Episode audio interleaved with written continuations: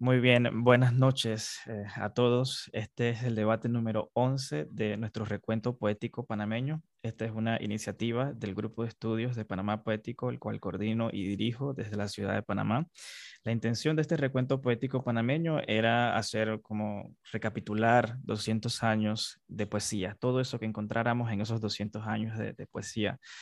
Eh, en los 10 debates previos nos hemos, eh, hemos descubierto poetas de, de, nuestra historia, de nuestro pasado, que, que, algunos de nuestros miembros han dicho wow y han dicho que les ha gustado y que han deseado este, investigar un poco más, eh, un poco más de ellos.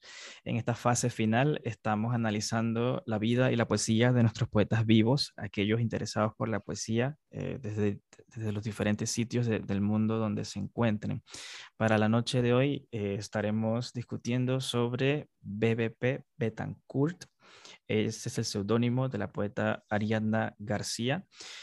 Ella está con nosotros en esta reunión eh, en vivo desde, desde Grecia. También está el poeta Agenor Prieto Machado, que nos acompaña desde España. Y terminaremos nuestra, eh, nuestro debate en un conversatorio sobre el poeta panameño Javier Alvarado. Muy bien, BBP Betancourt es, como ya dije, el seudónimo de Ariana García González. Es un tributo a las mujeres en su vida, eh, sobre todo su madre y su abuela. Y eh, ella es de nacionalidad panameña, es docente e investigadora de profesión. Es investigadora de la Universidad Aristóteles de Salónica, en Grecia. Ella tiene una formación académica eh, vasta, tiene estudios culturales, coloniales y de crítica literaria. Le interesa la cultura, la geografía y las artes y también es editora, traductora y curadora.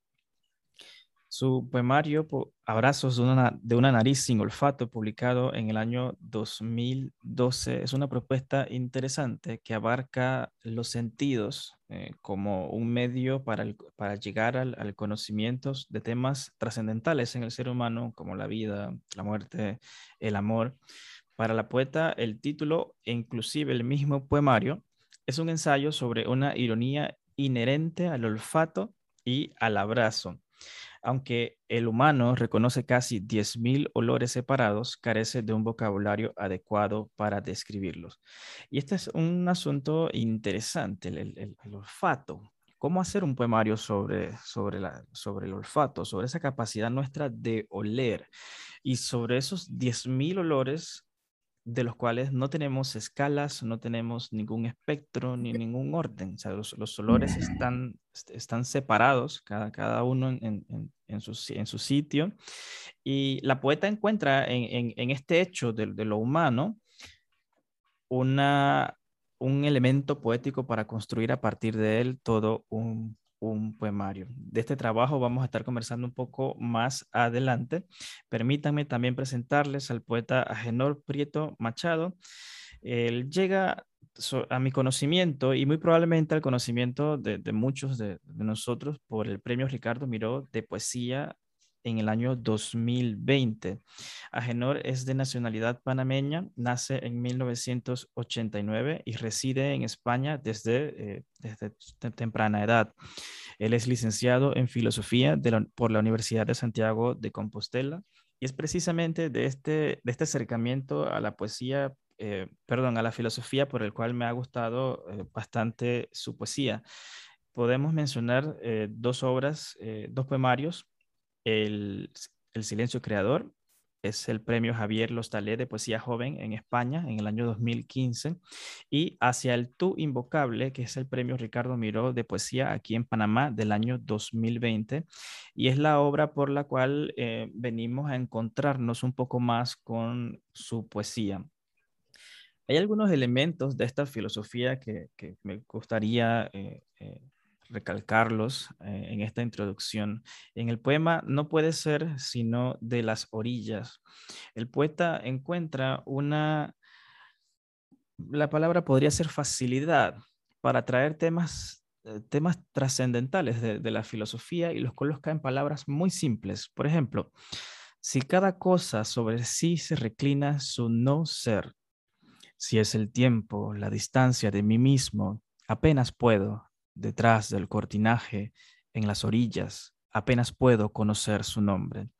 Aquí podemos sacar eh, el, tema de los opuestos, el hombre como tiempo, a los que recuerden en, el grupo de estudios cuando estuvimos eh, analizando la obra El arco y la lira de Octavio Paz, estudiamos este, este, este concepto del hombre como tiempo.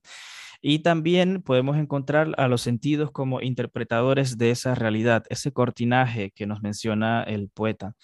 En otro poema, en el estudio, estudio de nubes, podemos encontrar elementos como la percepción para entendernos nuestro espacio, elementos clásicos como la vida es sueño y también comparaciones de lo eterno o de ese no tiempo, tal como el poeta escribió, de leve forma, las nubes tienen tu rostro, tu acento suena secreto en la brisa, ramas suaves son tus manos, y como un manto se abren, vuelven las nubes del sueño de ti vida, pronto abrimos los ojos al cielo en donde no tienen edad los muertos.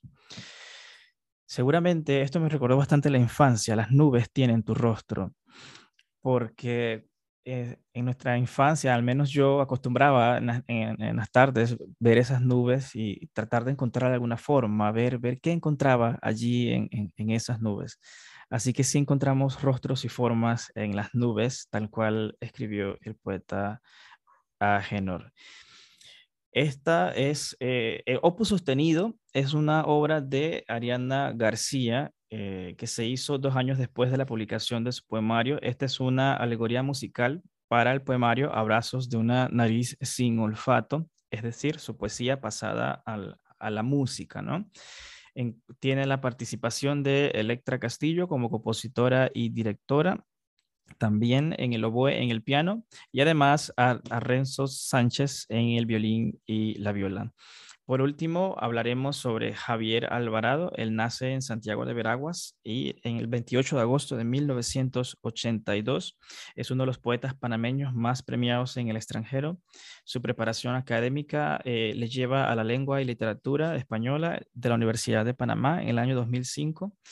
Él nace en Santiago, pero crece en Ocu. Y es precisamente este sitio donde él vive en Ocu, esta presencia de, de lo religioso, de lo campesino, de lo autóctono, de lo, de panameño, el que le, trae muchos temas eh, que él aborda en su poesía. Él se acerca a la poesía con su poemario Tiempos de vida y muerte. De hecho, él conoce a la poesía precisamente por la pérdida de, por la pérdida eh, de su abuela. Y con este acercamiento a la muerte que hace en este poemario, él introduce entonces eh, su, poesía en, en, Panamá. Su obra es extensa, cerca de dos docenas de poemarios y sendos premios. Aquí a continuación tengo algunos de los, de los, de los títulos de los premios que ha recibido Javier Alvarado, tanto en, en Panamá como en, en el extranjero y me gustaría eh, destacar algunos de ellos. Con su obra Epopeya de, las Comarcas obtiene el Premio Hispanoamericano de Poesía, donde él relata desde, desde su punto de vista, pues como panameño, cómo es la vida y la, vida y la cultura de, eh, de los habitantes de nuestras, eh, de nuestras comarcas. Recientemente Javier ha hecho noticia por eh, obtener el premio Rey David de Poesía Iberoamericana con su poemario Acuérdate de mí cuando estés en tu paraíso, un poemario que tiene 49 sonetos donde él hace como un, viaje, ¿no? Un análisis a esa e, a, esta conocida eh, historia del preso que está en, a un lado de la cruz de, Jesús durante la, crucifixión. Y también obtiene el segundo lugar del premio Tren Antonio Machado de los ferrocarriles españoles con su poema El último tren de León Tolstoy y Ana Karenina. En las imágenes que ven acá es del mes de octubre, cuando el poeta estuvo en España recibiendo sus premiaciones. Para el debate de esta noche vamos a iniciar con BBP Betancourt, luego continuaremos con Agenor Prieto y terminaremos con la obra de Javier Alvarado. Hasta acá la introducción. Les doy las buenas noches a los que se nos han integrado Y me gustaría iniciar presentándoles para que conozcan a Ariana García. Ariana, buenas noches. Saludos desde Panamá.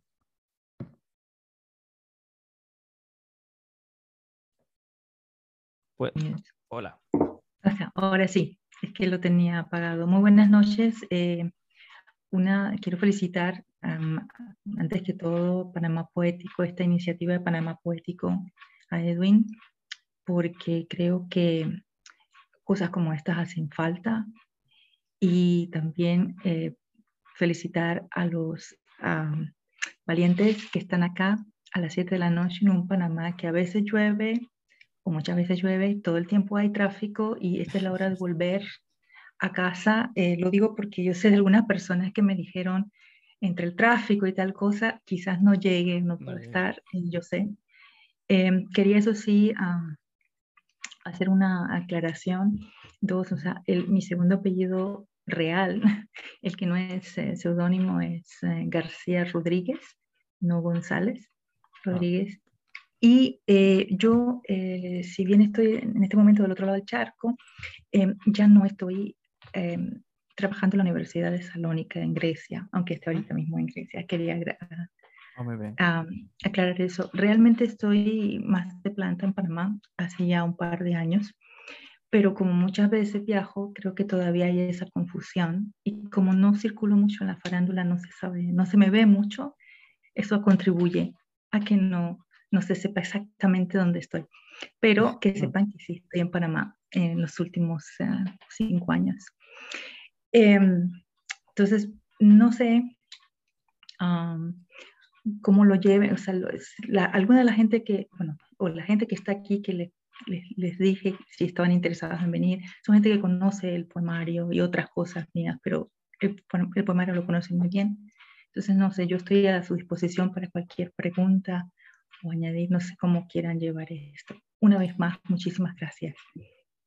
Muchas gracias, eh, Ariadna, por, las aclaraciones. Eh, sí, eh, usualmente les, permitimos a nuestros asistentes que nos compartan un poema y, y, pueden hacer un análisis del, mismo o algún otro detalle que hayan encontrado en, su poética.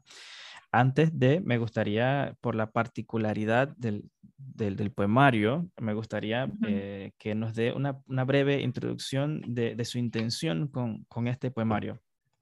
Ok, eh, vale. Em, intención, primero que todo, esto, es, esto fue como me importaba y me importa usualmente la, la idea de un libro como libro. Entonces no es, em, y de allí el título y la estructura eh, particular, como ya bien anotó Edwin. Y eso me tomó cierto tiempo. Eh, soy de ese tipo de escritor, si se puede usar la palabra, que cocina las cosas ah, con mucho tiempo.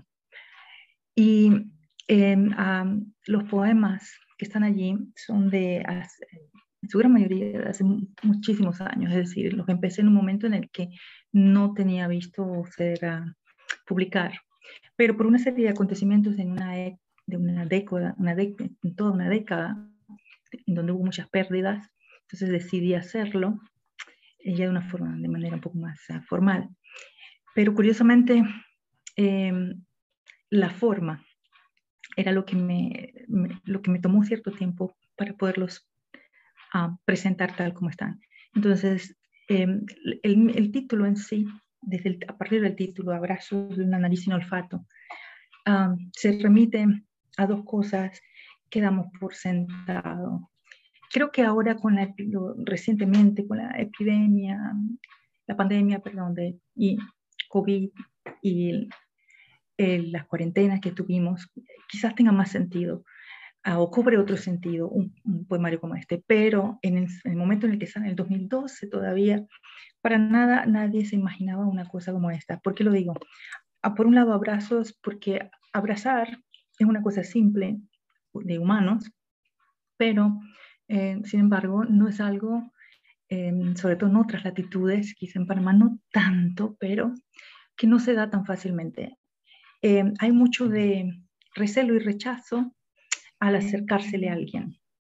Entonces, es más bien una, una referencia a la dificultad del acercamiento y aceptación del cuerpo del otro, em, la figura del abrazo, primero que todo, el, del gesto, que muchas veces los abrazos son, en algunos casos, diplomáticos, ah, por compromiso incluso, ¿no?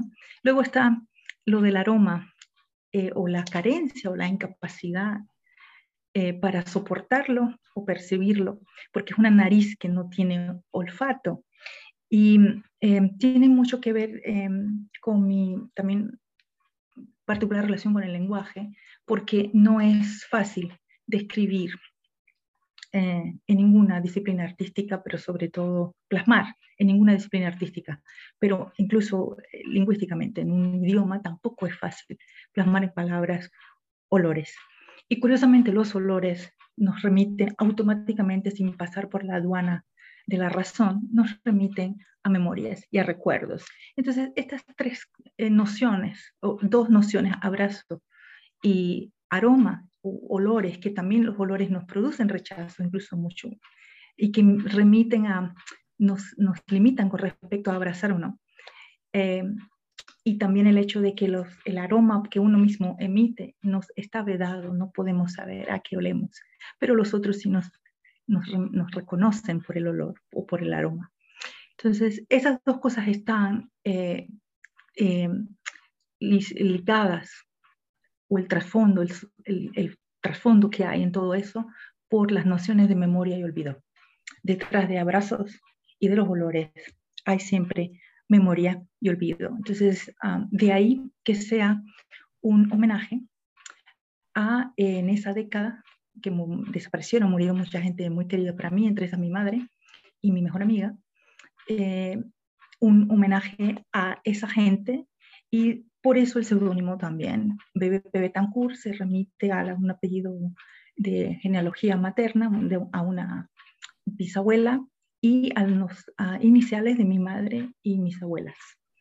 Entonces, no sé si, em, creo que no, todavía no termino de responder la pregunta y disculpen el, tiempo.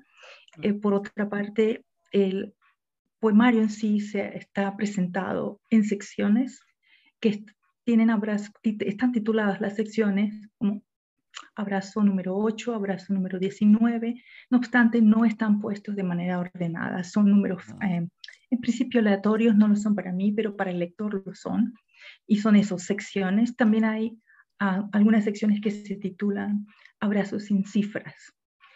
Algunos tienen hasta eh, frases, no son solo los números. Hay una sección que se titula Abrazo para un 14, cuasi abrazos eh, y antiabrazos también. De ahí lo, lo, particular a lo que se refería eh, Edwin. Entonces, cada abrazo o cada sección de abrazo puede tener un número variado de poemas. Hay algunos que son una sección que tiene un solo poema eh, y otra sección que también tiene un título, el poema, y otras secciones pueden tener ocho o diez poemas. Wow, eh, yo quiero decir que es sorprendente cómo algo que nosotros como panameños damos tanto por sentado, tan, tan, de lo tan común dar un abrazo, tal cual has dicho, se ha vuelto eh, evidente esa necesidad ahora por la pandemia, por, la, por las restricciones en, el contacto. Y, particularmente las personas que han contraído COVID también se han sentido en, eh, en el punto donde no han perdido el, el, olfato, o sea, algo que es tan, tan, tan nuestro desde que nacemos y, por ende no le prestamos tanto atención, se ha vuelto eh, un asunto de, experimentar ahora. Así que eh, yo creo que nueve años después de tu poemario eh, ha tenido en, en, un, ha calado esa, esa, experiencia de lo sensorial en, en nosotros, por lo cual me, me parece maravilloso. Me gustaría también permitirle a la audiencia, si desean compartir un poema de, de, su autoría o si tienen alguna pregunta que le gustaría realizar, pueden hacerlo activando su micrófono. Meliton, ¿deseas iniciar? Y yo comienzo. vale, adelante. Gracias, Ariana, por, por estar con nosotros esta noche y en verdad yo creo que tuve la oportunidad de escucharla en una feria del libro. Sí, estuvo por ahí en una feria última, en los últimos años. Sí. Eh, sí, yo, eh, pero sin embargo no conocía de mano toda su poesía. Eh, este poemario lo disfruté, quedé bien abrazado, Ariana Cepalo, pero buenos abrazos. Me gustó mucho. vi ahí una figura de mini poemas, también me sonaban voces de antipoemas eh, a un nivel así de, de Nicanor Parra. Y quiero compartir uno que me encantó, que se llama Danos vida, algo nuevo que no se conozca por esta tu morada. No nos des el hambre, que de ganas estamos hartos. No nos des el cansancio, que de desaliento llevamos las caras. No nos des el sueño, que de insomnio y pesadillas estamos hechos. Danos ese algo que pruebe lo improviso, lo furtivo, lo divino. Pero si de amor se trata, danos entonces achaques y muertes, que los amores no son aventura inesperada, no son tierra virgen, no son gratuita carga, y son solo las torpes alas negras de tu mediocre casa. Gracias por esas, esos versos, Mariana. Gracias, Melitón. Eh, es de las pocas personas que sé que le gusta ese poema que está hacia el final. Eh, más bien es el que cierra. Después hay uno que se titula Abrazo sin cifra. Ah, y luego viene la sección de reconocimientos, pero que, que, se llama saldo, saldo de abrazos y mucha gente cree que saldo de abrazos también es parte del poemario. Es muy curioso. Pero me, insisto, muchas gracias, Melito. Me sorprende que le agrade porque es uno bastante duro, uno de los poemas, un poema un poco duro eh, a mi modo de ver y por lo que he escuchado a otra gente. Sin embargo, eh, para mí es uno de los más queridos justamente, por eso está hacia el final. Muchísimas gracias, eh, Ariana y Melitón. Le damos el paso entonces a Robert. Muy buenas noches, Ariana, ¿cómo estás? Hola, hola Robert, gusto verte. No sé si te acuerdas de mí. sí, claro que sí. En la antología aquí la tengo, ¿eh? la palabra provocada. Sí, sí, sí, por supuesto, mucho gusto. Qué bueno verte otra vez. Tenía tiempo que no te veía desde la presentación. Y bueno, precisamente voy a tomar un poema de ahí, ¿te parece? Claro. Contingencia. Ah, no sé si quieres que lea los epígrafes o me voy directo al poema. Por supuesto, lee el epígrafe. Ahora, una aclara después hacemos una aclaración, pero por favor. Claro. Ninguna paloma se posa en una mujer de palabras, menos rosas. Mahmoud Darwish. 2.555 veces el azar atravesó el miedo, doblegando la precaución y el recato cabal, sortilegio de esperanza y en heredad de lo prohibido, imperceptibles se quedaron para siempre contigo, ave, nido y verano, Philip, Violet, Violeto quizás genio. Esos son los epígrafes que componen el poema. Dijeron que ella no existiría y borraron su nombre de la historia. Se posó un día la tristeza en el animoso corazón. Y al siguiente llegaron puntuales la angustia y el llanto. Sonrisa y voz palpable, propiedad de la ausencia. Por ti pasaron y nido hicieron todos en el alma innecesario fue destruirlo, innecesario limpiar la casa. Ella es la estación en el camino y el camino. Ella es ese marchar a ratos y sin descansos. Ella es la solución y el enigma. Es la equivocación no cometida. Es la opción no explorada. Es el viaje a medias. Esta virgen, es la tierra virgen de la posibilidad intacta. Ella es ese talismán que resguarda un sueño ajeno. Y la pesadilla de no tener sueños.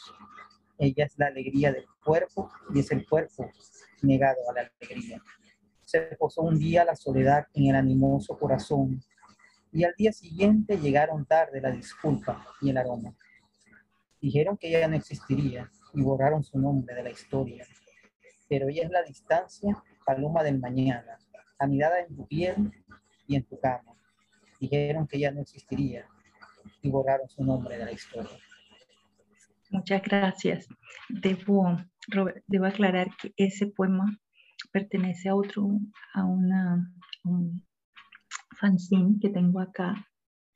Eh, perdón, porque esta cosa de la pantalla, creo que tengo que ser así, que se llama patrimonio intangible, realmente, ¿no? Entonces, por eso es ah, un poco más, eh, tiene otro ritmo eh, en términos de versificación es más largo a nivel de la línea, ¿no? Del verso, por comparación a, la mayor parte de los poemas de Abrazo de una nariz sin olfato. Em, y em, ahí empiezo con otro tipo, digamos, con otra investigación lingüística. Em, hay una cierta variación, un cierto cambio, quisiera yo decir también estético, eh, en términos de, también del, cómo se sopesa en estos poemas que están, del cual leyó uno Robert, em, el ritmo con respecto a los que están en uh, Abrazo, Nariz en No obstante, agradezco que igual lo, hayas leído. Em, yo envié también este porque es cortito, este, pero creo que al final, no sé, Edwin decidió poner solamente abrazos, lo cual tiene sentido pedagógicamente, ¿no? Pero son todos la misma eh, autora. Y em, también tiene el tema de la memoria y olvido, está allí, pero tratado de otra forma, ¿no? Por eso de borrar su nombre. Y por otra parte, debo decir que el epígrafe, Robert, el segundo, es ficticio y también es un seudónimo mío, Violeto Genio. Eh, más bien trabajo en mi cabeza con heterónimos más que seudónimos. Entonces, Violeto Genio es un personaje muy particular de un libro que se, ahí la, se cita, que se llama Deleted, del inglés borrado, em, que está en proceso, digamos. Entonces, Digo esto porque creo que es necesario saber que también en Abrazos hay algunos epígrafes para los que han visto que también son, eh, es, la autora, ¿no? Pero son sus otras personalidades múltiples, como Andaira, Al Azul Miopía, y son todos estos eh, otros eh, personajes que habitan el imaginario, mi imaginario, en este caso poético. No sé si. Sí, gracias Ariadna por esa, eh, por esa explicación. Eh, para nuestros oyentes que, que, van a estar en, en YouTube, eh, un heterónimo, tal cual lo, lo, dijo Ariadna, son, son otras, son otras personas que viven en su imaginario y que, y que, y que desarrollan no solamente una forma de, de, de, presentarse ante, ante, la poesía, sino es, es completa en cuanto a los heterónimos, tenemos el caso muy famoso de Fernando Pessoa, donde inclusive tienen su biografía, tienen su, forma de, de, ver, de interpretar la vida y, y, demás. Y es un, es un, concepto muy interesante de la, de la poesía. Gracias. Ariadna Eira tiene la mano alzada, le permitimos el, el espacio. Adelante. Gracias, eh, Edwin, y muchísimo gusto a todos los interesados, amantes de la poesía y de la literatura que están en esta noche, esta, noche acá. Eh, mucho gusto en verte, Robert. Eh, no frecuentemente coincidimos y, es ah, muy grato verte. Eh, quería hacer un comentario no, no, muy largo, pero sí decir que BBP Betancourt o Ariana García Rodríguez es una escritora que yo respeto, profundamente, realmente este, es una pluma importante para la literatura panameña y explico ahorita eh, eh, por qué también estoy colocándolo de esta manera y que también es una em, ensayista quien respeto grandemente y creo que es una, una de las cosas que quería mencionar solamente puntualizar que la, hay un trabajo de ella que ha sido citado por eh, Luis Pulido Ritter, por Rafael Ruilova y otros, y que recogió la editorial Alfaguara en el 2013, si no me equivoco, al cumplirse los 500 años de, el, de, la, de, la, cuestión del Mar del Sur, y es Geopsiquis de una nación, que tiene que ver con el, la figura de Vasco Núñez, no, no voy a entrar en, el contenido, pero que es un ensayo que recupera de manera crítica el, el, el tema y fue escrito a finales de los años 90, si no me, falla la memoria, eh, eh, por, la, eh, por los estudios literarios que tiene Betancourt, que es realmente su, su formación guarda relación con, con la materia literaria, la, la, literatura colonial y la crítica literaria, ¿no? Por la, por la Universidad de Nueva York y fue publicado en, en, los Estados Unidos. Entonces, rescatar esa otra parte que a mí siempre me, y ella lo sabe, siempre he admirado y he respetado desde que la conozco, porque su trabajo ensayístico es eh, amplio y, y, reconocido además en la, en la región. Eh, fuera de, de, este asunto, sí quería colocar eh, con respecto al poemario Abrazos de una nariz sin olfato, también ha sido uno de esos libros que no se me despegan porque eh, siempre encuentro algo más, porque encuentro algo más también de la, de la, en la visión de la, de la poeta. Y me salgo un poco acá de esta parte de si nos conocemos o hay alguna amistad eh, de por medio. Y es que eh, es un poemario que, vamos, lo estoy intentando colocar en, en, un escrito, eh, un, estudio que estoy haciendo. Es, una, una, es un libro que se enmarca en lo que, en lo que viene a ser la poesía de mujeres, porque está destinado a la, poesía escrita por mujeres, mujeres que han escrito fuera de, Panamá y cuya obra se, eh, tiene mucha, eh, eh, está muy cercanamente dedicado al tema de la distancia, al tema de la memoria, al tema de los olvidos. Y el libro recoge mucho de estos asuntos.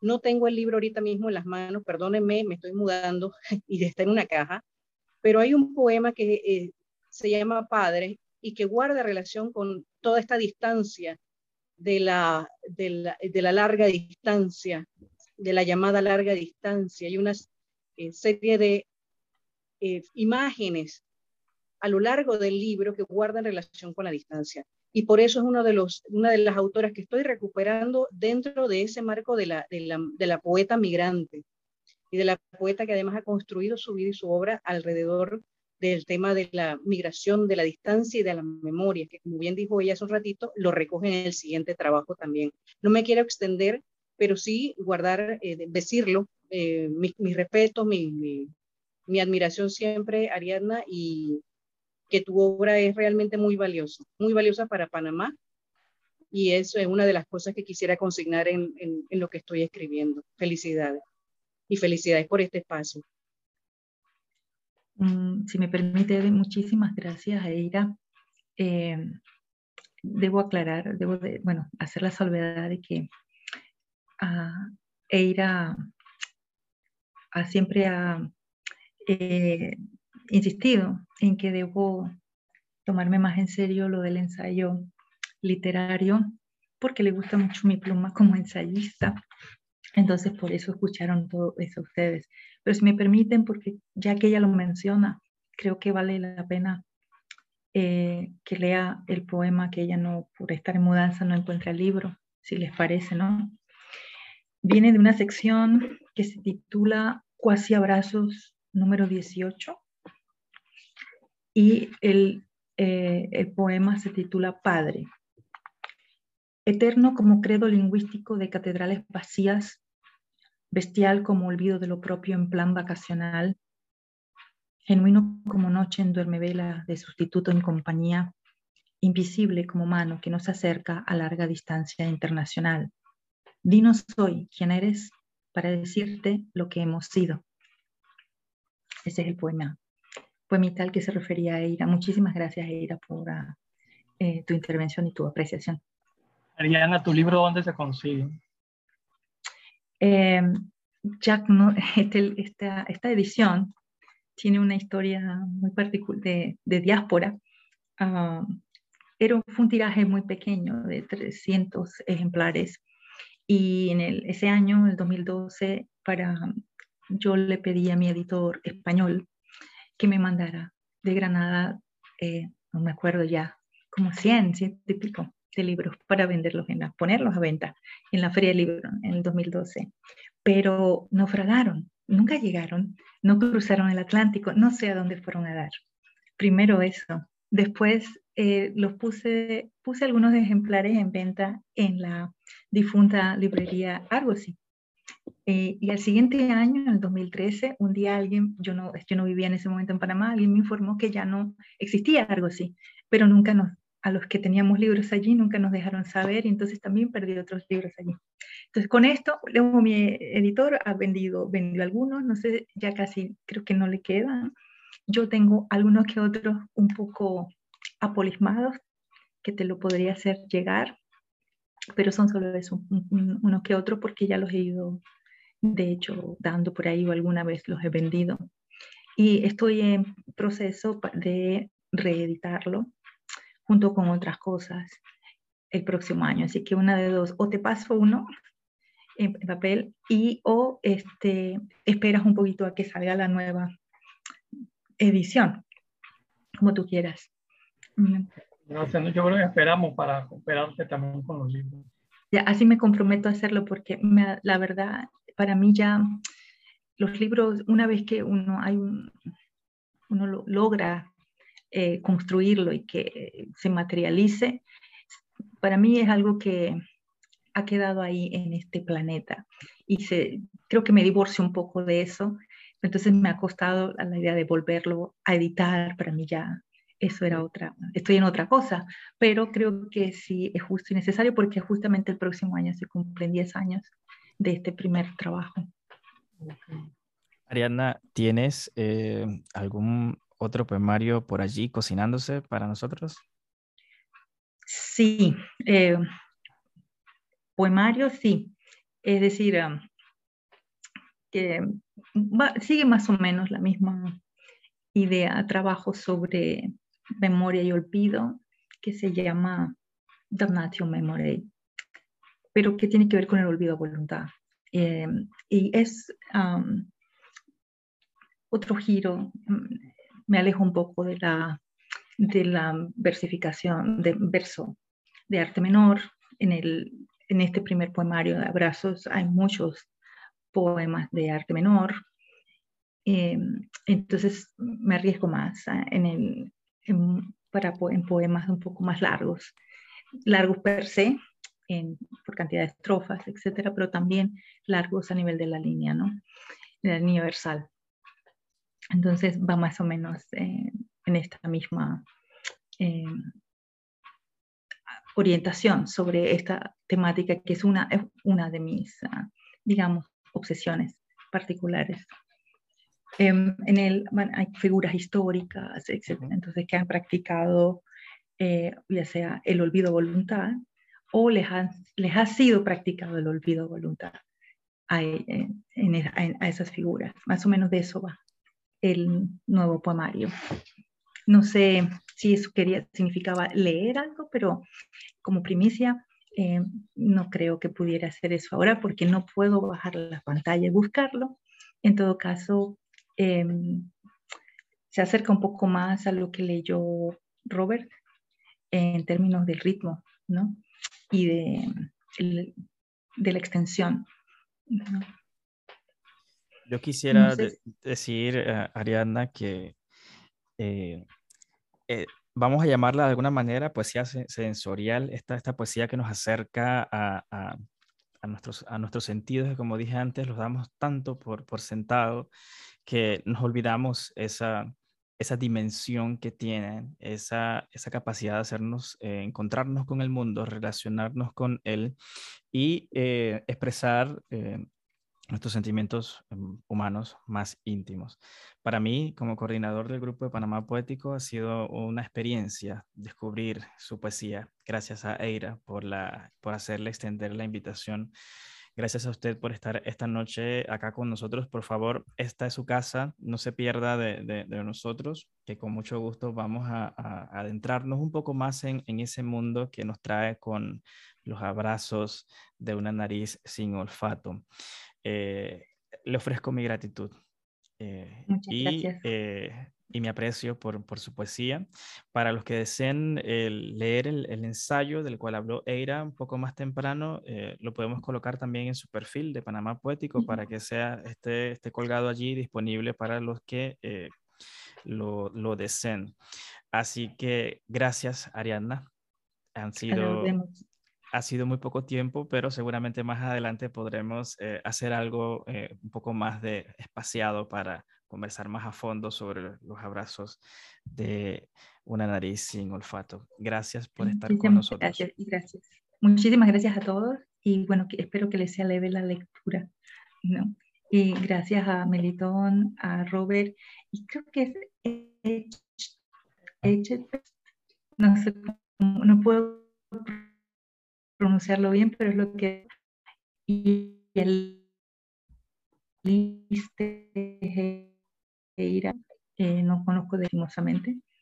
Eh, al resto sí creo que los conozco. Y Gerona Rubira tampoco. Pero por estar ¿ah? a todos. Gracias, Ariana. Muy bien, eh, muchachos, continuaremos entonces con nuestro segundo poeta de, de, la noche, Agenor Prieto Machado. Él está con nosotros en este momento, nos acompaña desde, desde España. Agenor, nos gustaría conocerte un poco más. ¿Podrías hablarnos un poco más, un poco más de, ti, dónde naciste acá en Panamá y, tu trayectoria en España? Por favor, bienvenido y buenas noches. Bueno, buenas noches a todos y, gracias por la invitación. Eh, estoy, estoy encantado porque me parece una gran iniciativa, ya que habitualmente se habla, se habla mucho de poesía, se recomienda mucha poesía, pero no se discute mucha poesía ni se debate y son cosas que considero fundamentales porque de qué vale que exista la lectura y la, y la promoción de poesía si luego no, no se va más allá ¿no? con, con la, en el análisis y, en la, y, profundizando en los, en los poemas y, en lo que los motiva y en lo que todo lo que los rodea. ¿no? Todos los poemas necesitan o requieren de, de paráfrasis, de explicaciones y, claro, iniciativas como esta que cumplen esa, esa función o que, que, van en esa dirección, siempre, siempre se agradecen, porque no se ve que abunden mucho. Eh, bueno, yo mm, no sé, la historia de mi vida es, es sencilla. Yo nací en Panamá, en Colón concretamente, en el 89, porque allí vivía mi familia y me vine pronto, me vine con 11 años, en 11, sí, 11, 12 años en el 2000, 2001.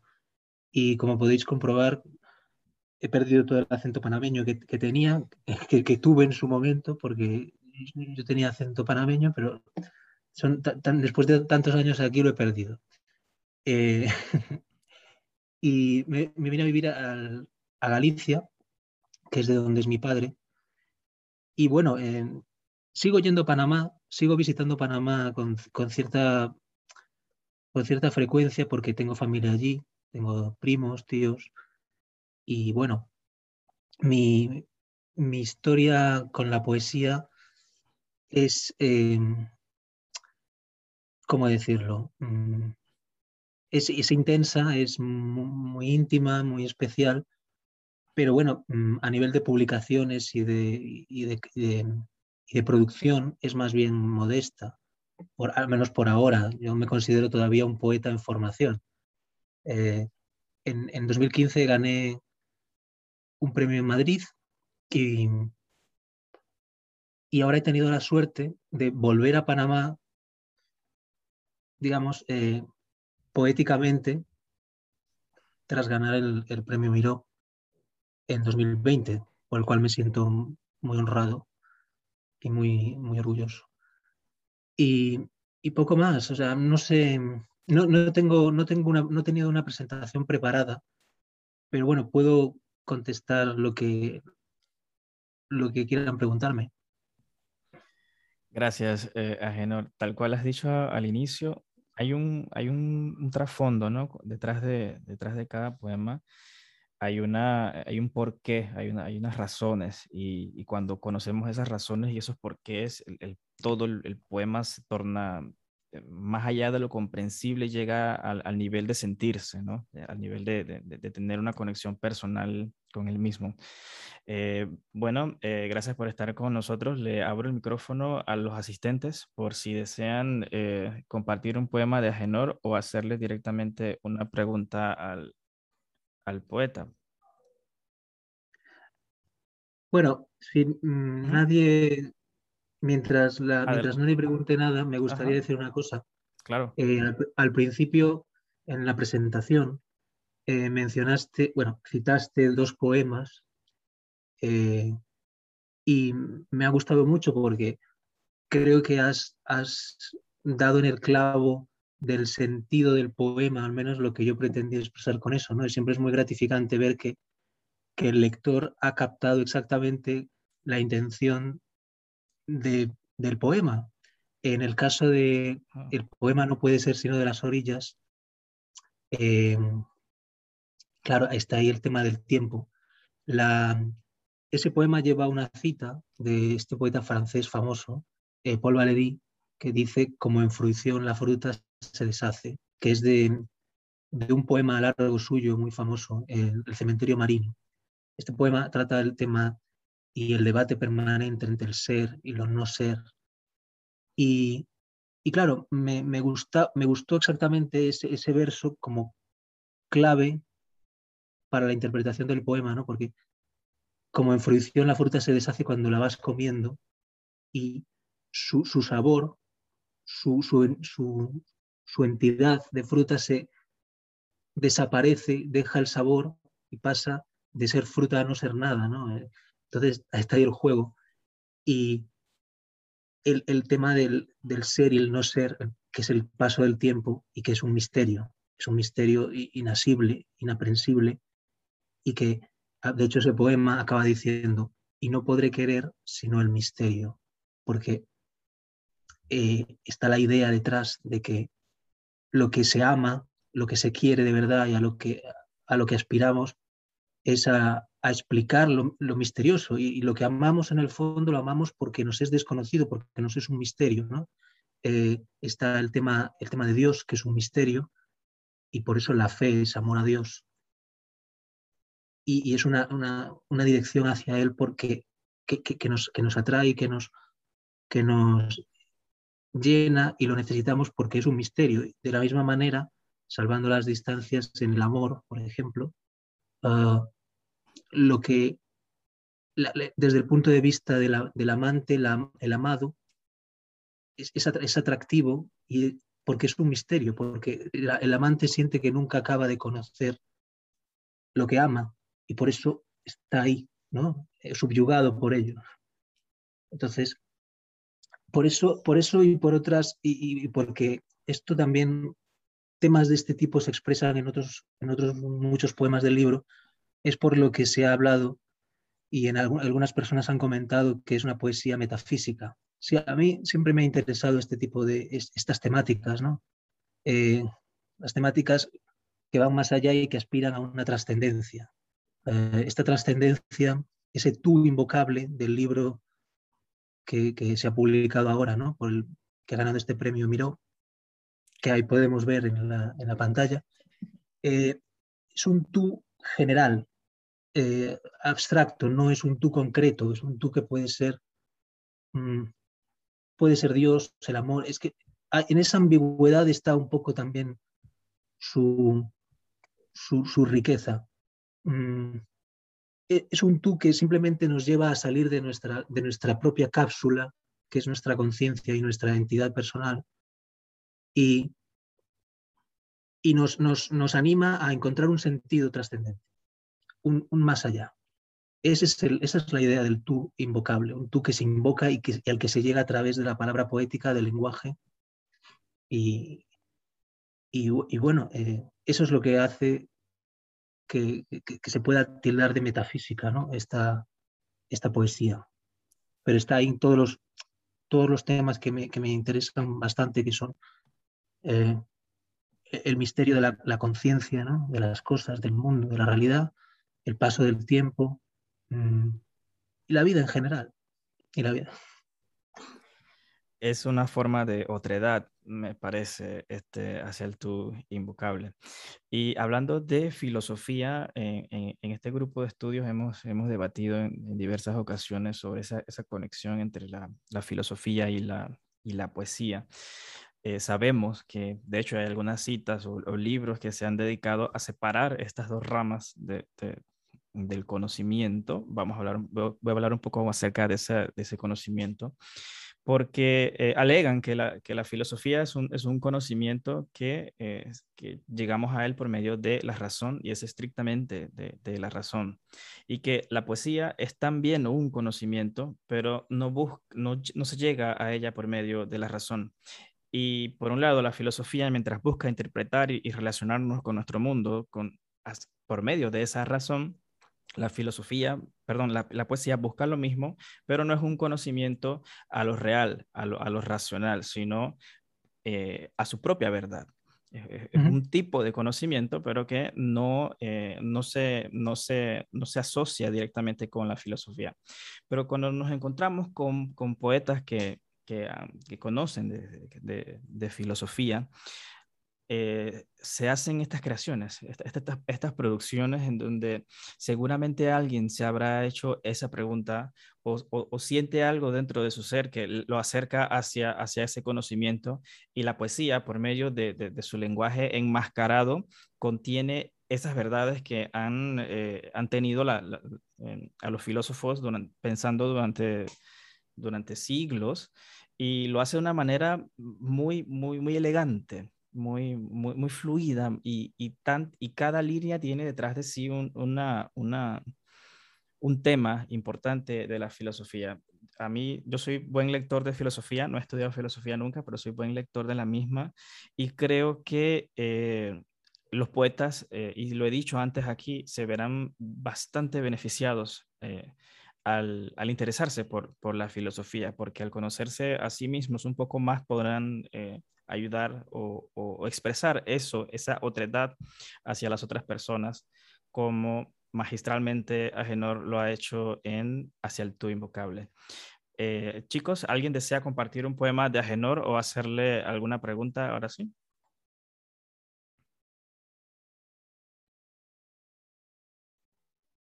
Yo tengo un poema que compartir si alguien. Sí, claro y felicitarlo por el premio y, el, en verdad el libro me encantó. Un buen poemario, no, como decimos, no wonder, ¿no? Ganó el, premio. Bueno, muchas gracias. No conocía su poesía hasta ahora, pero qué bueno que, que nunca es tarde para conocerlo. El poema se llama Poema del Camino, uno que encontré, que le dedicó Antonio Colinas con el barro de los caminos, dice. Después de tanto andar, oh vida, andar los mismos pasos que me han traído me interrogan. ¿Qué dicen los días a los años? ¿Qué miro en el esquivo momento de este campo? El cielo se desviste y yo solitario, callado, vigilante, nos aguarda a lo lejos. Es la muerte del día y nos quedamos solos como notas al margen en este argumentario que es pasar por la vida. Y si en la luz reinamos, ya la noche nos cambia, los manteles al vuelo, ya en la extensa llanura me encontrarán caído como un nuevo Osimandías, que quiso ser un pájaro en un bosque en la bruma, una inscripción borrosa, un niño comentario, nos escriben los días cuando arrastran su manto. Sí, muchas gracias. El, poema la verdad es que presenta una perspectiva un poco desoladora, ¿no? Porque ah, ese, ese, remate final, esa conclusión en la que la que dice que, el paso del tiempo, la pregunta que se plantea al principio del poema, ¿no? ¿Qué dicen los días a los años? ¿Qué, o sea, ¿qué queda del tiempo que pasa? Claro, al final del poema se resuelve diciendo que, no es, que, el tiempo que pasa no deja más que un nimio comentario o una inscripción borrosa, ¿no? Claro, es una visión un poco, un poco aparentemente eh, desoladora. Pero bueno, creo que mm, sentimentalmente neutral. ¿no? No, me, preocupaba no caer en, un excesivo patetismo o, derrotismo, ¿no? Pero bueno, sí, ese se, le dedicó a Antonio Colinas en un encuentro que se, que se celebró en Salamanca recientemente. Y, bueno, participamos alrededor de 130, de 130 poetas de Panamá, participó también Javier Alvarado. Y, y bueno, me alegro que, te haya gustado y que, lo compartas con nosotros. Para que otro pueda hablar, nada más pregunto, ¿el silencio creador lo tienen en venta o ya ese no tiene de eso? El silencio creador eh, está en venta, sí, lo que pasa es que no, en Panamá no, no se puede encontrar, al menos por ahora. Yo no sé si pidiéndolo por internet se podría conseguir, pero Mm, actualmente en las librerías de Panamá no, no se podrá conseguir porque se editó en Madrid y es una editorial. Pero no es por Amazon que se pide. Pues creo que creo que se podría pedir por Amazon o por la o por la página de la, de la editorial, que es la editorial Polivea, se llama así Polivea. Ahora, ¿en Madrid lo están vendiendo? En Madrid se vende, sí. En, ah, hay al menos un par de librerías que creo que lo tienen. Y sí, sí, sí es un libro, es un libro distinto a este. cuando se publicó hace seis años, en 2015, y bueno, eh, formalmente es bastante más clásico. La mitad de los poemas, de los 25 que hay, 25 o 26, no estoy seguro ya la cantidad, son sonetos y, y la otra mitad pues tiene poemas semilibres y también otras formas clásicas como un poema en tercetos encadenados, un poema en liras, que creo que hoy en día eso está bastante desfasado, ¿no? Pero ah, cuando, cuando estaba escribiendo ese libro me interesaba poder trabajar esas formas clásicas tan, tan del, del siglo de oro. Y, formalmente es así. Luego, estilísticamente, es más, se, habló en su momento cuando, cuando se publicó de, actualización de, estética modernista. Ah, tiene bastante de eso, tiene bastante de eso porque hay como, una, como un, homenaje callado a, figuras como Rubén Darío en ese libro y, otros modernistas que me interesaban bastante y me interesaron en su momento y me siguen interesando, aunque, bueno, no sea un estilo que se refleje ya en el silencio creador, sino, pues esta es una evolución Agenor, antes de pasar a Robert, tengo una pregunta en el chat. Nos la hace Liz Tejera. Ella, en referencia al poema Estudio de Nubes, ella le gustaría preguntar si el concepto del tiempo es un sentir filosófico que le lleva a la poesía o siente que es a la inversa, porque ella detecta que el, tema del tiempo es una, es una constante en, su poesía. ¿Qué piensa usted? Si el, es un, el el tiempo le lleva a la poesía o la poesía le lleva al, tiempo? Pues es una pregunta, es una pregunta difícil. Yo creo que yo creo que ambas cosas. Pero bueno, más bien el, el, tiempo me lleva a la poesía. Sí, yo creo que, yo creo que sí. desde la desde la, en la vivencia de cualquier persona se tienen intuiciones, mm, la intuición del, del paso del tiempo, por su misma condición inexplicable, nos lleva a, querer, a querer aclararla, esclarecerla de manera poética. ¿no? Es que no se puede hacer de otra manera, yo creo, que no sea poética, porque antes hablabas de las relaciones entre poesía y filosofía. Claro, ambas aspiran de alguna manera a un saber amplio, general o total, pero la poesía lo hace a través de intuición, de una intuición sensible, mientras que la filosofía no puede separarse de, la explicación racional, del argumento, el sistema. Entonces, en esta clásica división que hay, ¿no? De la sensibilidad y el intelecto, la poesía vendría a ser como una razón, una, un conocimiento, una razón de lo sensible, ¿no? un, saber de lo sensible. Y lo sensible es la experiencia. Entonces, la, ahí está la experiencia del tiempo, la experiencia del amor, la experiencia de todo. Y de esa experiencia y de la memoria de esa experiencia nace la poesía. En mi caso, entonces yo, yo, diría ante la pregunta, por contestarla, que es de la, de la vida, de la, del tiempo de lo que nace la poesía. Más bien. De, la, sí, de la realidad hacia la poesía. Gracias, Agenor. Em, Robert, adelante, con mucho gusto te, te escuchamos ahora. Buenas noches, Agenor, ¿cómo estás? Buenas noches. Eh, te tengo una consulta. Tú ganaste el premio en el 2015, era un premio de poesía joven, ¿correcto? Sí. Era, bastante, era bastante joven cuando escribiste esos poemas y estabas viviendo, has vivido gran parte de tu vida, creo que casi toda tu vida fuera de Panamá. Desde los 12 años. Eh, tú escribes mucho lo que es como un caminante eh, con el mar como fondo en algunos de tus de tus poemas. Eh, ¿Hay una importancia especial en el mar en, tu poesía? ¿Algo que te haga, forme parte de ti para escribir estos poemas?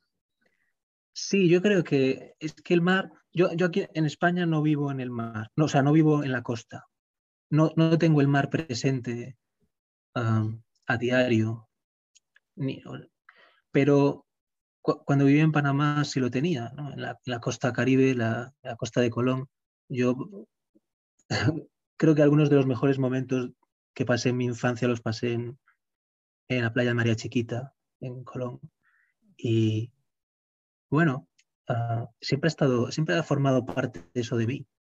El mar es la inmensidad, es ah, como un absoluto, una presencia inabarcable y, y, atractiva que, no, puedo, que no puedo obviar. Y, y sí, es cierto, está el mar, está el viaje, ya sea, como lo dices tú, no por el camino, sí, hay, está, esa referencia al camino que en el fondo también es una forma de expresar el paso del tiempo ¿no? y la vida. Y el mar, pues por su inherente e indiscutible romanticismo y, la fascinación que ejerce el mar, pues es, difícil sustraerse a eso y poetizarlo, ¿no? El mar, que, si, hay mar, si hay mar en mi poesía, yo siempre he creído que cuando trato del mar es el mar Caribe, no el Atlántico que hay en esta región. ¿no? Agenor, escucharle decirle es decir, María Chiquita me trae también eh, recuerdos de, mi infancia, de, esa playa. mi abuelo materno vivía allá y, pasé muchos veranos allá en, María Chiquita de, Colón. Qué, buena, qué buenas memorias del, mar y del río. Pues a lo mejor hemos coincidido, a lo mejor hemos coincidido sin saberlo. Sin saberlo, sí. Así es. gracias, Robert, por tu, por tu pregunta. Em, Agenor, eh, no sé si alguien más tiene algo más que preguntar, si no, yo tengo otra más que, que hacerle. Héctor, adelante. Yo, quería hacer, ajá, sí, eh, muy buenas noches. Eh, Quería preguntarle porque noté que, bueno, los pocos poemas que pude leer eh, de su obra, noté que aparte del tema filosófico, usted usa mucho la imagen del paisaje a lo largo de sus poemas, no solamente en el mar, sino también describe el día, describe también a los, animales que hay alrededor, eh, a veces los personifica. Eh, ¿Eso lo hace conscientemente eh, cuando lo trabaja o es que le lo hace de una manera inconsciente, le nace para hacerlo? lo hace Hablas del paisaje y los animales, ¿no? Sí. Ajá, sí.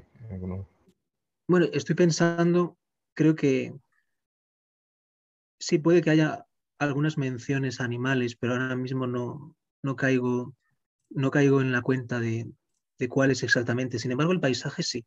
Sí, reconozco que sí, porque lo, paisajístico, mm, claro, eh, en, los momentos de creación yo pues eh, tiendo a mirar por la ventana, ¿no? Y inevitablemente cuando estás así, estás en ese, en ese momento de, de intentar sacar algo, ¿no? Ah, cuando me quedo embobado mirando por la ventana, mm, pues inevitablemente tiro de, de lo que veo. tengo, tengo, que, tengo que recurrir a eso. Y lo que hay ahí es el paisaje. Entonces, claro, eh, en el paisaje se inserta el ser humano, se inserta su vivir diario, mm, su vida. Y en tanto que marco ah, en el que se desarrolla la vida y las, y, las vicisitudes humanas, ah, constituye pues una, una referencia que, que, que, cojo, pero no estoy seguro si lo hago conscientemente o no. Mm, diría que no. Diría que es involuntario. Sí. No, había pensado en ello. No había pensado en ello, pero, pero sí, es cierto. el tema del paisaje me gusta y, creo, creo que es involuntario.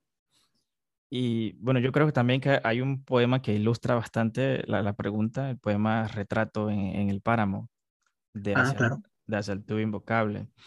Eh, esa, esa, manera de, de, percibirse dentro del entorno, ¿no? Y, que lo hace de una manera en, algunos, en, en algunos, eh, en algunas partes como hacia, hacia lo opuesto. Por ejemplo, eh, Aquí, aquí está la, la, pregunta. Dice, ¿quién dirá de lo humano en estos lares su ser emocionado? ¿Quién si la flor es en verdad un páramo ilusorio, si aquí toda presencia es lejanía, cuando no imagen transfuga, cada cielo remeda otra llanura y cada sombra al mismo caminante en otra esquina. Sus calles son el tiempo y son el hambre, cuando vibra en la tarde el polvo y eso es todo. Alguna vez fue bullicioso y fértil, alguna vez, solo un instante, por una distracción de las distancias, el desierto pensó, se imaginaba, el caballo, la flor, la sombra, el caminante. Sí, es cierto, es verdad. Eh, es el arranque del poemario porque es el primer, el primer poema que hay en el libro y precisamente es un paisaje, un paisaje mm, en el que la presencia de ese caminante es una presencia casi fantasmal, ¿no? Porque ah, tal y como lo describe y tal y como describe el, el, mismo paisaje que en algún momento dice fue bullicioso, fértil, hoy solo es un páramo, presenta un paisaje deshumanizado o con una humanidad eh, casi borrada, negada o casi fantasmal. Eh, claro, ahí está la idea, ¿no? El no ser lo, lo, lo, no, lo, que no es y que luego tenderá hacia al encuentro de un sentido y hacia el tú.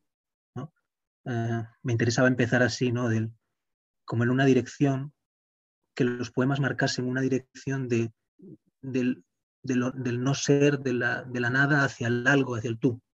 Entonces, creo que el tono de los poemas va cambiando conforme pasa el libro y va desde, desde una eh, recreación en esas, en, esas ideas negativas de, de, la nada, del no ser, de la ausencia, del vacío, hacia el tú, hacia lo habitable, hacia lo, lo que dota de sentido, lo que, lo que da Mm, referencia al vivir humano.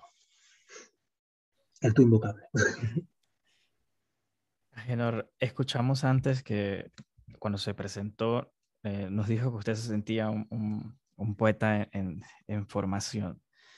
¿Qué recomendaciones eh, desde su perspectiva o desde su trayectoria usted eh, puede hacer para aquellos interesados en, la, en el fenómeno poético? Entre nosotros hay muchos que, que escribimos y hay muchos que de repente nos gustaría escuchar sobre su, sobre su experiencia en, este oficio. ¿Qué podemos hacer para acercarnos más a él o de una forma más, eh, más apropiada? Bueno, em, yo creo que en esto, como en todo, mm, es una cuestión de carácter y cada persona debe buscar un poco el ritmo y las mm, y, digamos los hábitos con los que se siente más cómodo y que mejor vayan con su persona y con, y con sus ocupaciones, porque ah, claro, a todos nos gusta la poesía, pero la poesía mm, no, podemos, no, no, podemos ser poetas las 24 horas del día. ¿no? Yo, eh, yo no me siento poeta cuando, cuando estoy haciendo alguna gestión eh, de, la economía doméstica o, de, cuando estoy haciendo la compra o lo que sea. Entonces cada uno tiene que encontrar sus ritmos y, buscar esos momentos íntimos. Mm, eh, hace en la antes en la con Ariadna ella dijo algo creo recordar que me perdone porque no recuerdo sus palabras exactamente dijo que era como una, una creadora eh, mm, que, se, le tomaba sin prisas, ¿no? Una creadora lenta, en el sentido de que va produciendo con calma, lentamente. Yo me siento bastante igual, ¿no? Hay, poetas que son muy fecundos, muy torrenciales y, se entregan de una manera ah, muy intensa a la labor creadora. Yo no, yo me siento como de combustión lenta, ¿no? Mm, tiendo a meditar mucho y a pensar mucho las, los poemas cuando los, cuando los voy a escribir. Y normalmente el poema lo acabo escribiendo después de un largo, de un largo periodo de, de, meditarlo internamente, como, como, si fuese una escritura, una escritura invisible e interna que precede a la escritura real, física, ¿no? en el papel. Eh, José Ángel Valente, un poeta español, lo expresaba diciendo, escribe tus poemas, escribe tus poemas interiormente, antes de, escribirlos físicamente. No recuerdo sus palabras, pero él lo expresaba de una manera mucho más bella. Perdonadme, pero no, no lo recuerdo. Bueno, el caso es que los poemas se escriben antes y luego es al final cuando, digamos, ya están escritos de una manera interior cuando se acaban llevando ¿no? al papel. ¿Y qué puedo recomendar yo a la gente? que lean todo lo que puedan, que intenten hacer lecturas lo más enriquecedoras posibles. Y para eso esta, esta iniciativa es lo mejor también que se puede hacer, ¿no? Para poder ir avanzando juntos y contraponiendo opiniones. Y a partir de ahí, pues la necesidad de escribir ya sale sola. La necesidad de escribir. sí. Agenor, eh, se nos ha agotado el tiempo. Para nosotros eh, ha sido muy valioso contar eh, con su presencia acá para responder algunas preguntas y para darnos un poco más de indicios para acercarnos a, su poesía. yo creo que mm, tiene mi gratitud como Panamá Poético, tiene nuestro espacio, al igual que Ariadna. De hecho, nuevamente lo digo, para ustedes estar allá dos de la mañana, tres de la mañana en esto, eh, yo creo que no es nada fácil. Eh, sin embargo, se traduce en, el valor que tiene para, para nosotros, en, lo mucho que, apreciamos ese, ese esfuerzo. Nuestro, nuestra discusión de esta noche también nos llevará a conversar un poco sobre el poeta Javier Alvarado, por, por, cortesía a los que están al otro lado del, del Atlántico, eh, los invitamos a acompañarnos si tienen la, la, la, disposición y la oportunidad. Y si no, eh, estamos agradecidos de, que hayan estado con nosotros esta noche. Gracias, Agenor. Muchas gracias a vosotros. Gracias. Seguramente nos veremos más adelante en, en, algo más de, de, de, Panamá poético. Muy bien. bueno, eh, Javier eh, Alvarado, le he conocido en, en, diferentes ferias de libro y otras actividades de poesía del país.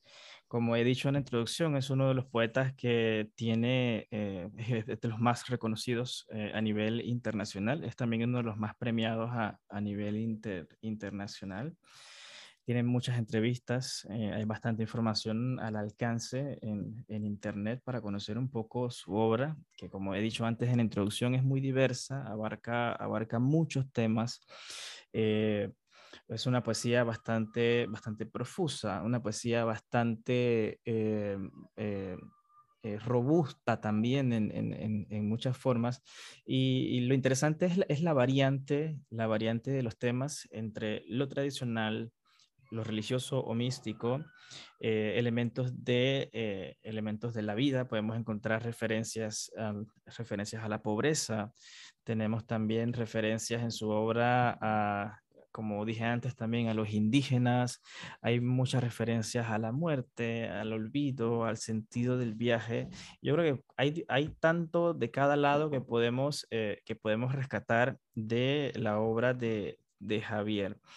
Em, les invito a ustedes a que nos compartan sus impresiones de lectura de la obra de, de Javier de esta semana. Y, eh, o si tienen, adelante Melitón, creo que tienes allí, ¿cuántos tienes allí? A ver. La vida en mi plato de pobre. ¿Cuál más tienes allí? El de, las comarcas. Ajá.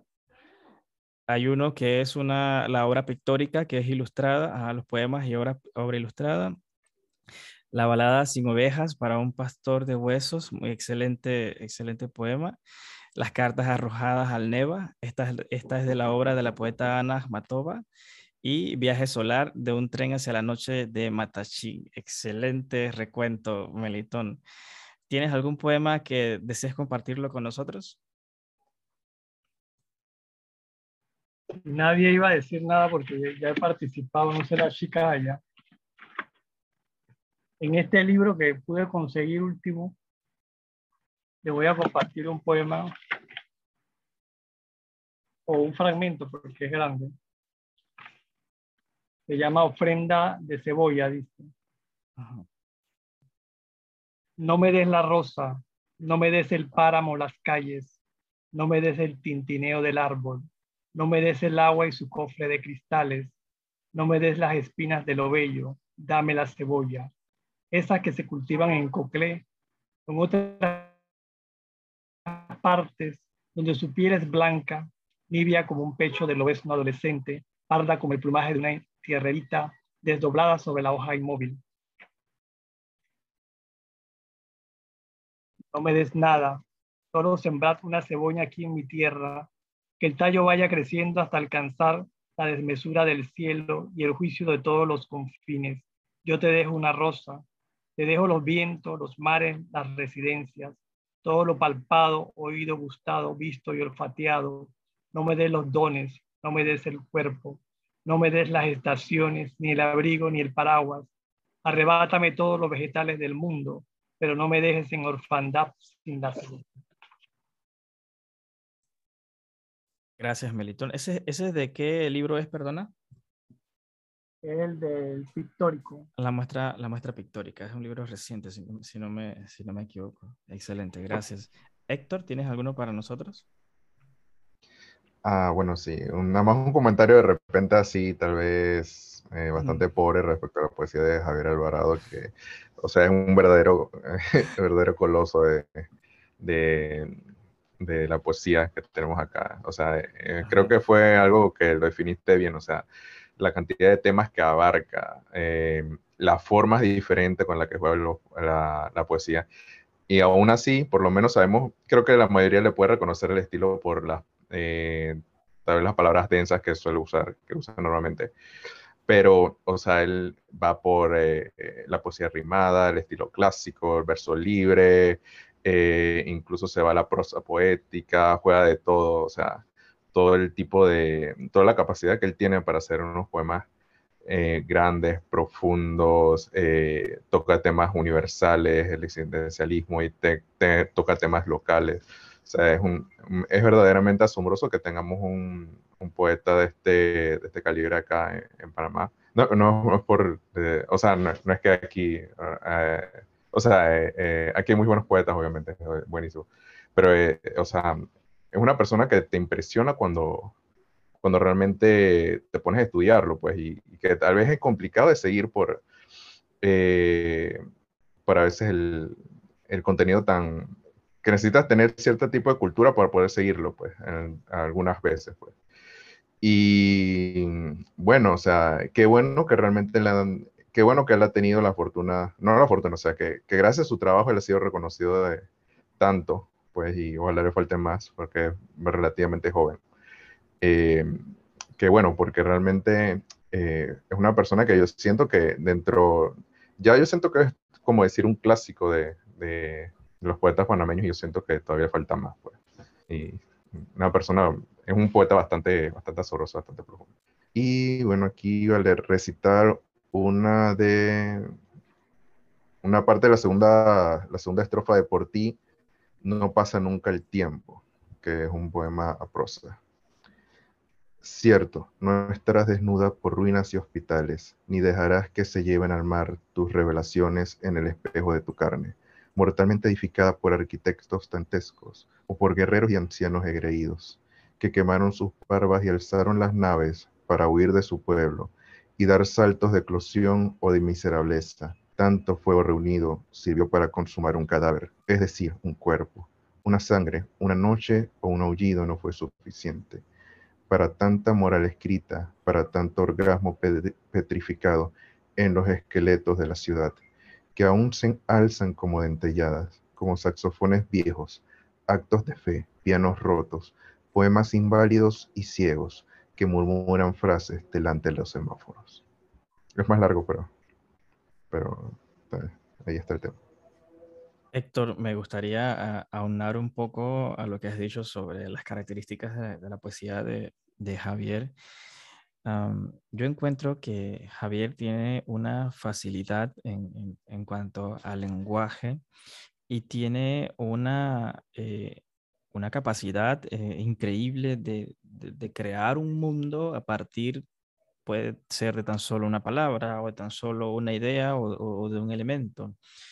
Eh, por ejemplo, cuando yo, cuando en, mis inicios en la poesía, cuando yo no conocía a, a, Javier, una, una compañera de, de, trabajo me dice, mira, ¿te gusta la poesía? Yo conozco un poeta que es de allá, de Santiago, y una vez estábamos en la, con el permiso de la compañera, estábamos en la casa de, mi abuela y le, y le, y él hizo un poema a partir de un borriguero que iba pasando, a un borriguero, y a partir de eso el, el, poeta construye todo un mundo en torno a algo tan inverosímil, algo tan, eh, tan tan impensable como lo, lo es un borriguero.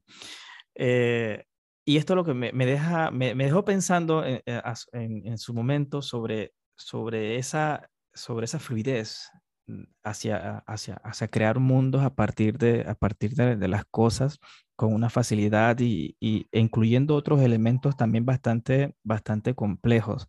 Entonces yo creo que la poesía de Javier es así, es una muy buena definición. Eh, de cómo acercarnos a, su poesía. Eh, has dicho que el, poeta incluye eh, palabras bastante densas. Pues, eh, sí, hay algunas, en, me parece que sí se encuentran que requieren un poco más de, conocimiento del, lenguaje para acercarnos al, sentimiento del poema. Em, y se mantiene ¿no? a lo largo de, la mayoría de, su obra. Vamos a darle el pase a Gerona y luego a Robert. Gerona, buenas noches, te escuchamos. Buenas noches. Bueno, yo iba, voy a leer un par de estrofas del poema eh, La muerte y su barco. A veces me pregunto a quién, a quién llama mis padres, desde la senilidad con sus tantas voces. ¿Por qué se repiten mis abuelos en los mismos hábitos de hablar con la nada o de esparcir sus fotografías en el garabato de la niebla? Aún no se esconden las cosas presentes y los veo jugar con los nietos, que permanecerán cantando para siempre cuando hay breas sobre estos puertos, o gaviotas confusas que se posan en los mástiles y en las cuerdas a diatribar con los gallotes. Gracias. Gracias, Gerona. Eh, Robert, ¿deseas participar o le damos el pase a, Blanca? Eh, buenas. Yo solamente bueno, estaba buscando los libros de Javier que tenía, pero ahora mismo no los encuentro para leer, para leer los poemas. Pero hay un libro que es muy significativo para Javier porque lo conozco, lo conozco en persona, tuve la oportunidad de tratar con él, y es Carta Natal al País de los Locos, el que, con el que recibió una mención en el Premio Casa de las Américas, si no me equivoco. Este libro después ganó otro premio en Ecuador, y este libro es importante para él porque él descubrió sus raíces. las raíces por parte de, por parte de la abuela, me parece que tenía relación con la madre, raíces que él no conocía mientras estuvo en, creo que era cuando estuvo en Escocia, que conoció estas raíces. Y el libro es bastante profundo, es un libro eh, muy hermoso en su estructura, porque es un más, creo que es una parte de Javier Alvarado bastante humana, bastante que trata de buscar ese, ese pasado eh, que él no conoció, ese pasado que marcó a su familia, que marcó a su madre, que marcó a, a su abuela, que marcó a, la descendencia, a, la, a, los ancestros. Y como, como te dije, lástima que no encuentro el libro ahora mismo, porque mi biblioteca está un poquito hecho mucho ahora mismo, pero ese es un libro que, que sí, de verdad, es uno de los, de los mejores que ha escrito Javier, en mi, en mi opinión muy personal. Gracias, Robert, por, por compartirnos tu opinión y por darnos esa recomendación. Blanca, le escuchamos. Hola, buenas noches. Contenta de poder participar, aunque sea en una parte. Yo estoy feliz porque, miren, hemos analizado desde hace mucho diversos poetas y diversas corrientes, y en, estas, en estos estudios, pues hemos resaltado el oficio poético como tal, como un oficio que requiere de tiempo, de vida y de esfuerzo. Estar en esto, y aquí escuchamos, por ejemplo, a, a Genor, estamos estudiando Alvarado, vemos que todo el esfuerzo que hacen estos poetas no es sentarse y que sale lo, primero que salga. Me encantó escuchar al, al, poeta Genor cuando él dice que él escribe y él cuánto tiempo le toma hacer esto, o sea, el oficio como tal y estar dedicado a, esta, a esto. Me gusta y se le agradece a todos estos poetas. También otra parte, que no olvidan sus raíces y sin duda siguen robustas. Y para nosotros, ahora que estamos, eh, por ejemplo, con este asunto del, del, bicentenario, donde algunos tuvimos la oportunidad de participar, ver que hay muchos escritores aquí en Panamá haciendo un trabajo tan impresionante que nosotros estemos eh, abordándolos. Esto, de verdad, que siempre se lo voy a agradecer a Edwin, a todos los que participan por lo que, por lo que aportan aquí. Entonces, ¿qué pasa? Sin duda, cuando leo a Alvarado, veo la temática diversa, el lenguaje, las formas que utiliza, y me llama la atención, pues, y me gustaría aportar un poco sobre un poema que tiene que se llama Panamá, ya sea en, el Pacífico o en el Atlántico, porque aquí está hablando también de sus raíces, y la última estrofa dice así, Panamá en el Pacífico, en el Atlántico. ¿En dónde está? ¿En dónde estuvo? ¿En dónde me encuentra el mar con su canal y su memorial dolido? Panamá la que siempre encuentro, aunque por otros caminos vaya, donde silbo a las criaturas que se advienen a mi fondo, con mi lámpara de niño y mi mano afiebrada de poeta. Gracias. Muchas gracias, Blanca, por, tu intervención. Ese sentimiento de, la nostalgia muy, muy parecido al, a los otros, por ejemplo, el de Ricardo Miró, el de Amelia Denis de Casa, inclusive, eh, como hemos visto esta noche, también al propio, al propio Agenor. ¿Alguien más le gustaría comentarnos ya a, manera de cierre algunos, algunos comentarios adicionales sobre la, el estilo poético de Javier?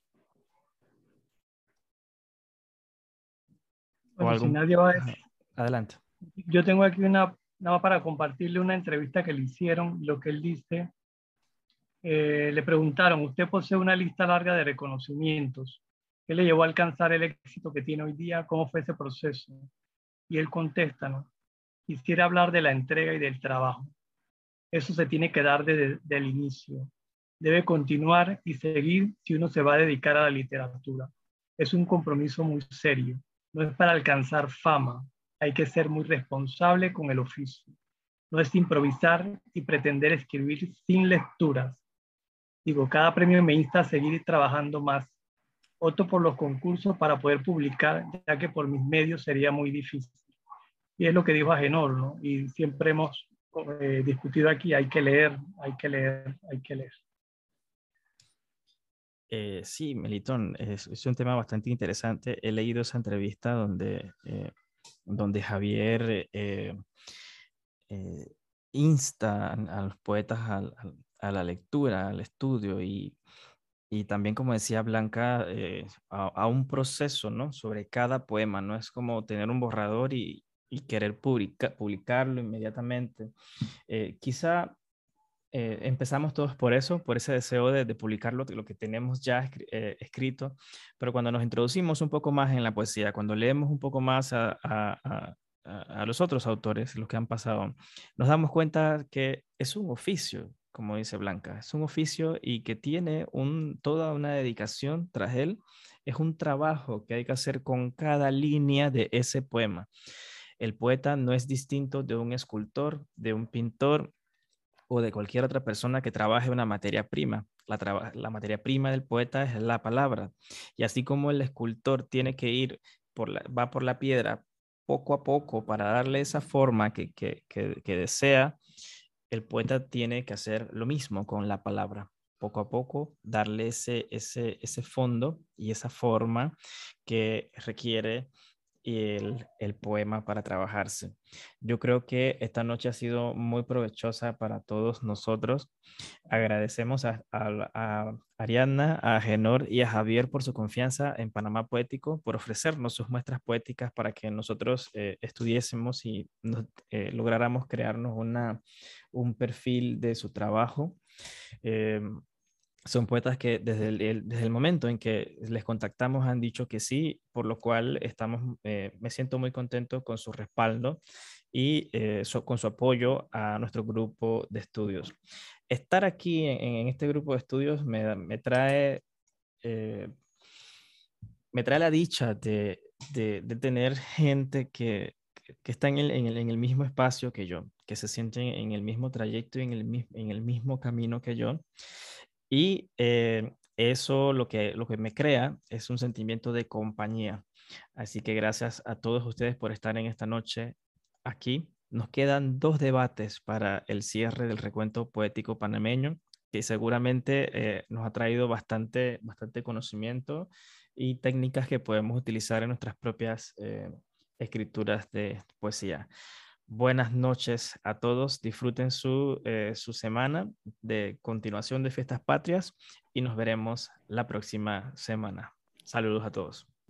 Gracias a ti. Buen fin de semana. Gracias. Buenas noches. Hasta luego. Buenas noches. Buenas noches. Un placer. Gracias. Hasta luego.